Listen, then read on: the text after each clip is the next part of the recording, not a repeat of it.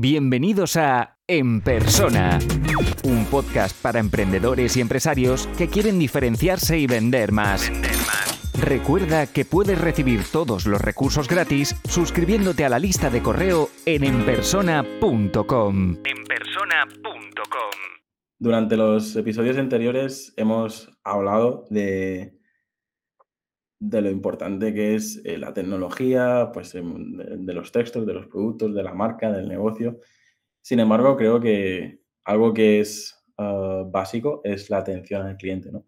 De hecho, juraría que si casos como lo que hemos mencionado de, Maxi o incluso de Tom, eh, el último vídeo de Tom, por ejemplo, vi que es, escribía en un post-it su correo y decía, hey, si queréis hacer pedidos, los hacéis aquí.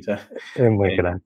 O sea, creo que es, de hecho yo lo, compartí y puse el comercio en el electrónico, ¿no? Y puse un emoticono diciendo como que, quieras o no, eso también es comercio electrónico, porque con un simple, con un post-it escrito y una foto, está recibiendo miles de, pedidos en su, bueno, cientos de pedidos en su correo, ¿sabes?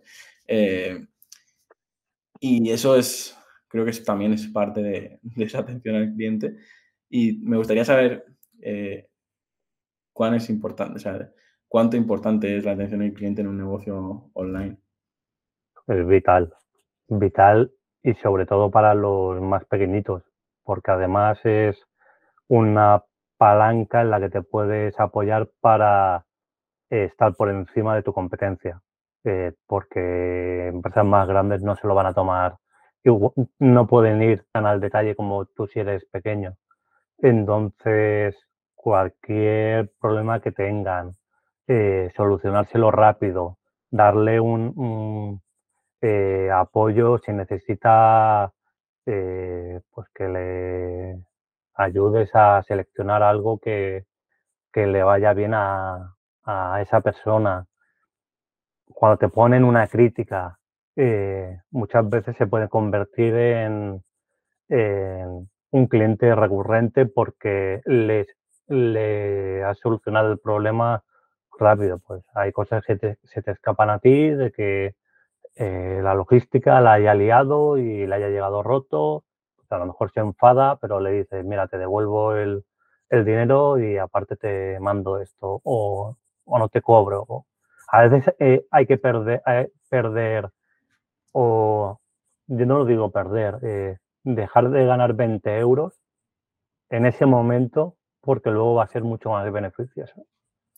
A mí me da la sensación de que los negocios online son más transparentes, en el sentido de que si tú ofreces mierda, esa mierda se, te va a devolver en forma de reseñas negativas, eh, vas a aparecer en un foro y te van a poner a parir, eh, si son un poco más hackers, te van a decir putadas hasta que, hasta que te desmonten el negocio. Y yo creo que lo he visto en, no tanto en clientes, sino que es, es a veces pues, un negocio de toda la vida. Si das gato por liebre, ¿no? En el típico souvenir, en el típico negocio local, pues mira, eh, probablemente no hay, no trasciende tanto, ¿no? Eh, en cambio, en, Internet te puede dar la vuelta en forma de meme mil veces, ¿no?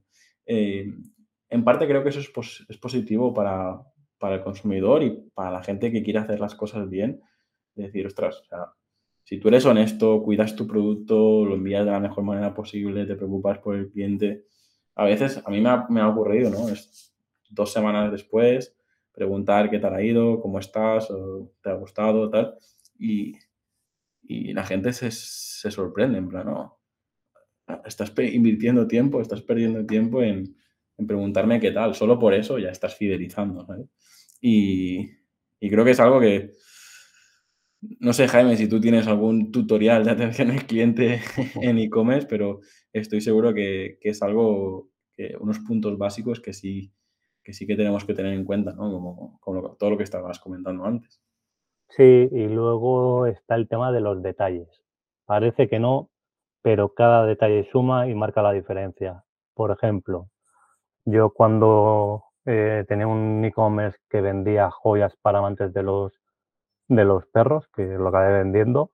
Em, en cada pedido que pasaba según que, importe, regalaba un, llaverito para colgar en el, eh, eh, que llevase el perro. Ese llaverito a mí me costaba céntimos.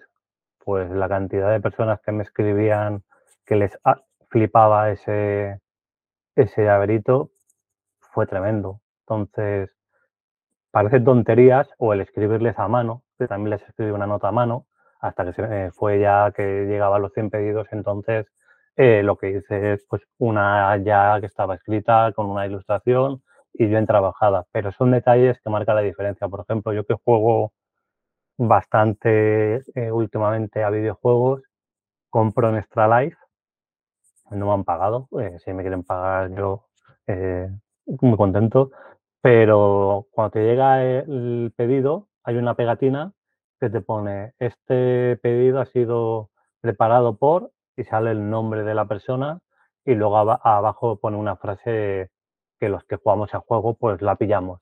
Entonces, parece una tontería, pero yo nada más que me llegó ese pedido, lo primero que hice es fotito y subirla a Twitter.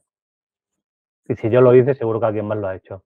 Justo hace unas semanas le, pedí una cosa a un primo mío que es muy gamer y también me hablaba maravillas de... Yo le estaba hablando de, pues eso, de comprar el juego en, en cualquier superficie, tipo de llamar que el corte inglés o incluso Game. Me dijo, no, no, mírate esta página que hace las cosas muy bien y ahora vienes tú y también me la, me la recomiendas. Eso es el dibujito que, que, te decía antes. Al final, un cliente lo retiene, luego te recomienda y, y, ahí viene la, la magia de, de los negocios. Creo que es algo que es básico el, tener un detalle y, el, y, ofrecer un poquito más. Yo recuerdo las primeras veces que, no sé, cuando los primeros negocios de éxito tipo Mr. Wonderful o así, que aunque fuera, yo qué sé, una, pegatina, un chupachup o cualquier cosa, o, o que el paquete huela, son, son detalles que al final es lo que, lo que tú dices, que hace que, la experiencia sea memorable y no solo memorable, sino que la cuentes o le hagas eh, esa foto para compartirla. Em, me, gusta el, todo lo que estamos hablando y dices que tú has tenido tus propias experiencias. Yo ahora mismo desconozco cuántos negocios eh, tienes activos, pero sí que imagino que, que es imposible eh, tener esa atención personal en, en todo. ¿Qué te parece la entrada de los chatbots, las IAs, etcétera? Porque en mi punto de vista es que yo prefiero el típico botón de WhatsApp, que sé que me va a responder una persona, que voy a enviar un audio, voy a enviar un, texto y me van a responder cuando puedan, que no el típico chatbot. No sé, ¿qué te parece todo esto? A mí un chatbot, si está bien hecho para contestar las preguntas que la mayoría de personas te preguntan y que son muy básicas. ¿Qué tengo que hacer para, hacer una devolución? ¿Cuánto cuestan los gastos de envío? Eh, ese tipo de preguntas, genial. Eh, luego tiene que estar una persona ahí dedicada para cuando haya algo que se salga de ahí, tener un trato personalizado. Si no, yo no lo instalaría. Yo. o sea, dejar ahí eh, un chatbot que vaya todo el rato, a mí me, como cliente me frustra, porque hay que hacerlo muy, muy, muy bien.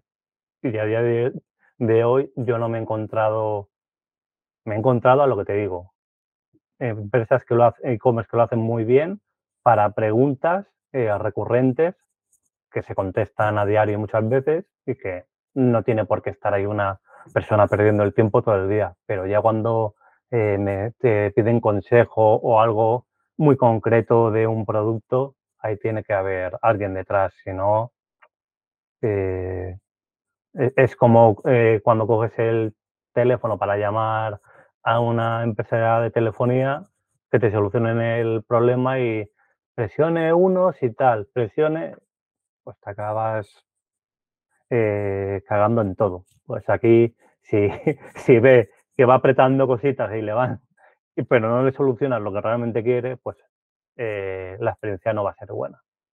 Y yo que hago bastantes llamadas comerciales me, suele ocurrir.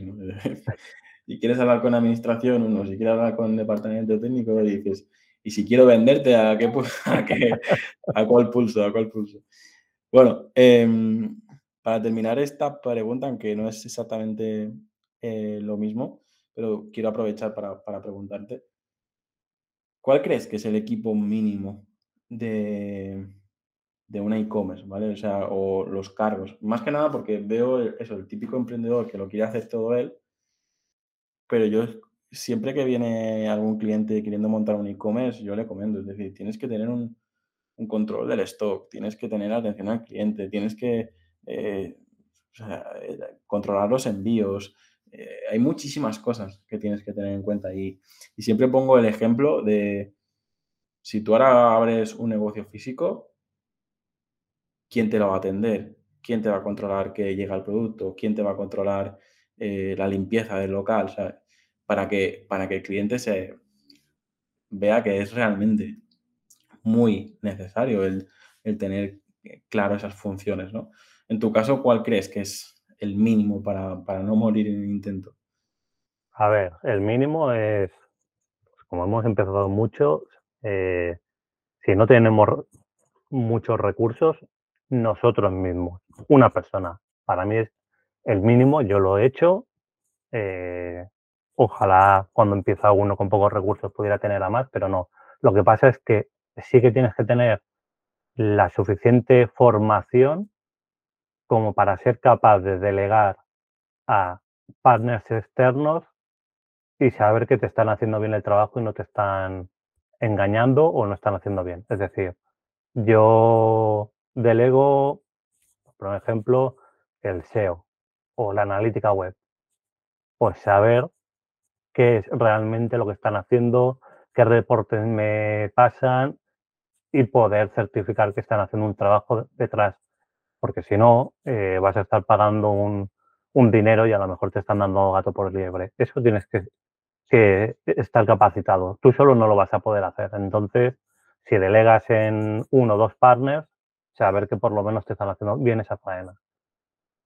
Cuando ya creces o si ya eres una empresa que te puedes permitir recursos, pues eh, hará falta una persona que se encargue con toda la parte técnica, entre comillas, pues gestionar todo lo que tenga que ver con el Shopify, WooCommerce, eh, pues, fichas de producto, eh, yo qué sé, eh, alguna herramienta que, pues lo que hablábamos, las opiniones, pues hay que instalar una herramienta para que dejara opiniones, alguien para email marketing y marketing automation, analítica web, SEO, todo, eso hay que hacerlo y si tú no, no puedes hacerlo, pues te hará falta un profesional, ya sea dentro de la empresa o fuera.